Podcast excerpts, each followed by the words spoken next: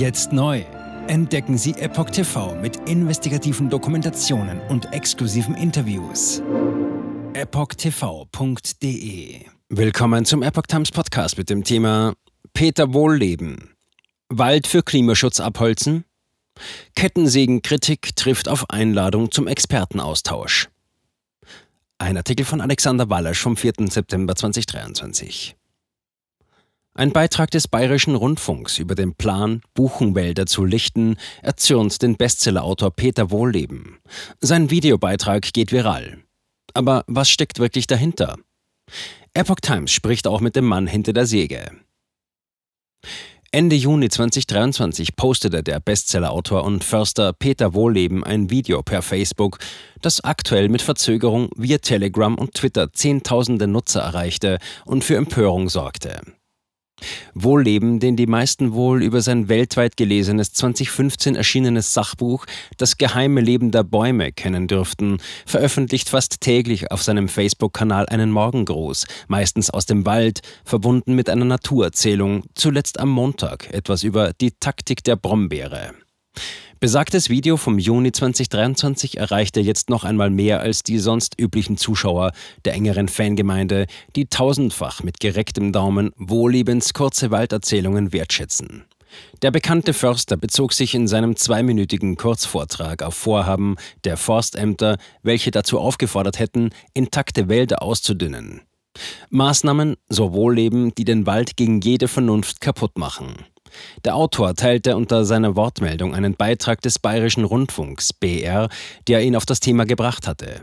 Im Beitrag wird Waldbesitzern und Kommunen empfohlen, Wälder, Buchenwälder, Laubwälder stark aufzulichten, um zum Beispiel Mittelwälder daraus zu machen.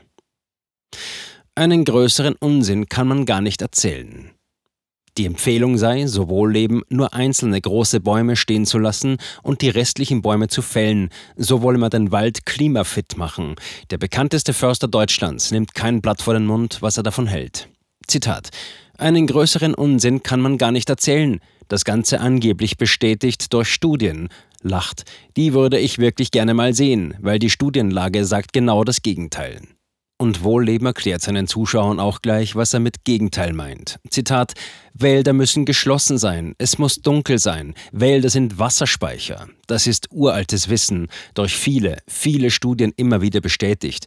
Und da gehen jetzt wirklich die Kolleginnen und Kollegen draußen hin und empfehlen den Leuten, mit Wald die Wälder aufzulichten, viel Holz rauszuholen, weil Bäume angeblich Wassersäufer seien und die verbleibenden Bäume dann umso mehr Wasser für sich selber hätten.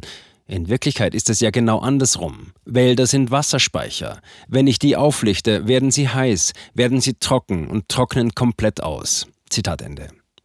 Das sei alles lang bekannt. Dennoch zögen jetzt Leute von staatlichen Forstverwaltungen durch das Land mit solchen unsinnigen Empfehlungen. Zitat ich finde das unmöglich, weil diese Wälder, wenn die so behandelt werden, stark geschwächt in den Klimawandel gehen und möglicherweise die ersten sind, die dann ausfallen. Und dann haftet natürlich keiner dafür, weil das ist ja das Klima, das ist das Wetter. Also nochmal, da wird gerade großer Blödsinn erzählt. Wenn ihr sowas bei euch in den Kommunen hört oder auch im Privatwald, bitte wehrt euch dagegen, weil so werden unsere letzten noch halbwegs intakten Wälder kaputt gehauen im Namen des Natur- und Klimaschutzes. Wirklich ein Ding der Unmöglichkeit. Zitat Ende. Grelle Kreuze markieren den Schnitt.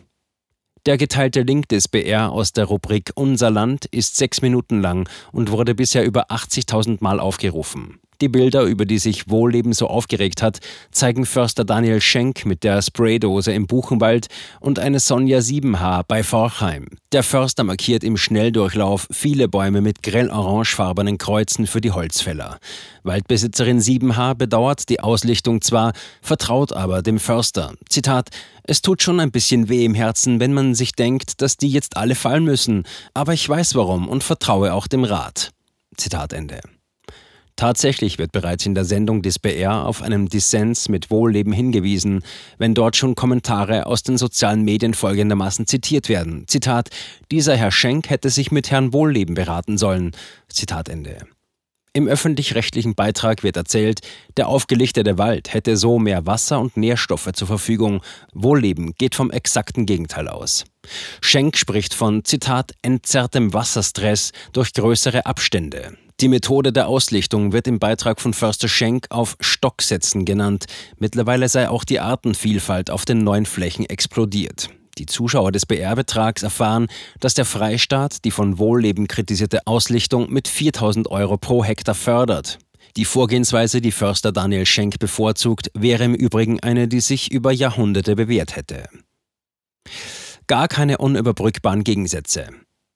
Ein Hauptanliegen dieser neuen Maßnahme sei die Erkenntnis, dass die Buche unter dem Klimawandel zukünftig besonders zu leiden hätte.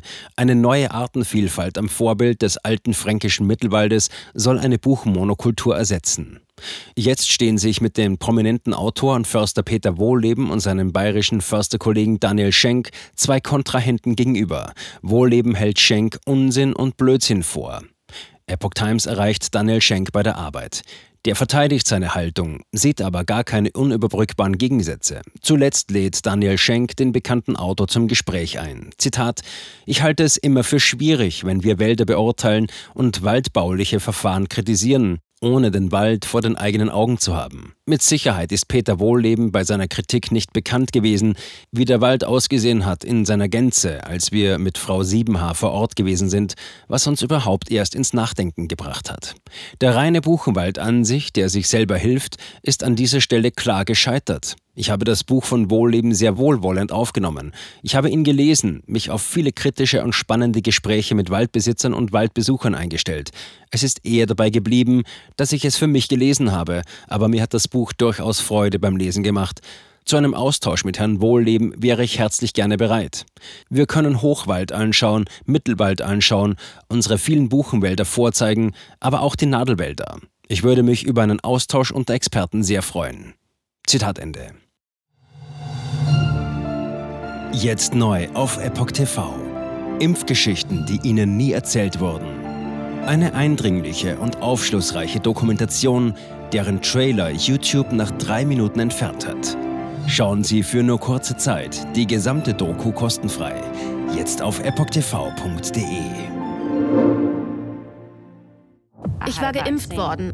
Ich begann unkontrolliert zu zittern. Er verstarb 33 Tage später. Ich kann meinen Kopf nicht aufrecht halten. Dann brach ich zusammen, ganz plötzlich. Vom Start weg haben wir nicht die Bedingungen erreicht, die normalerweise erreicht werden müssen.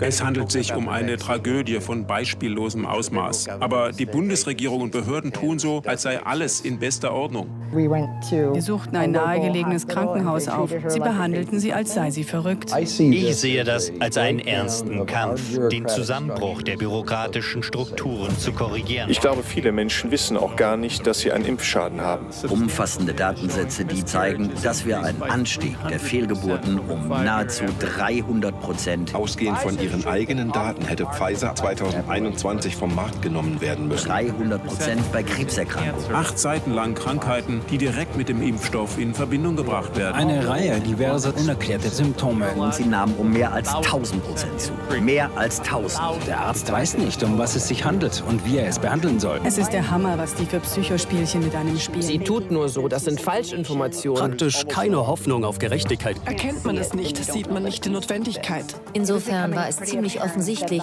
und das Krankenhaus wusste, dass etwas im Gange war. The virus stops with every vaccinated person. In other words, you become a dead end to the virus. Vaccinated people do not carry the virus, don't get sick. Wie hätte ich ahnen sollen, dass es das letzte Gespräch mit meinem Sohn sein würde? Sie wissen bis ins kleinste Detail, was da vor sich geht. All das kennen sie. Und dennoch eilt niemand der Wahrheit zu Hilfe. Die verborgene Krise. Impfgeschichten, die Ihnen nie erzählt wurden. Eine Originaldokumentation von Epoch Times. Jetzt kostenfrei auf verborgenekrise.de ansehen. Aufgrund von Zensur ist diese bedeutende Dokumentation nicht über die sozialen Medien teilbar. Leiten Sie diesen Link an Freunde und Bekannte weiter und tragen Sie so die Botschaft dieser mutigen Menschen in die Welt.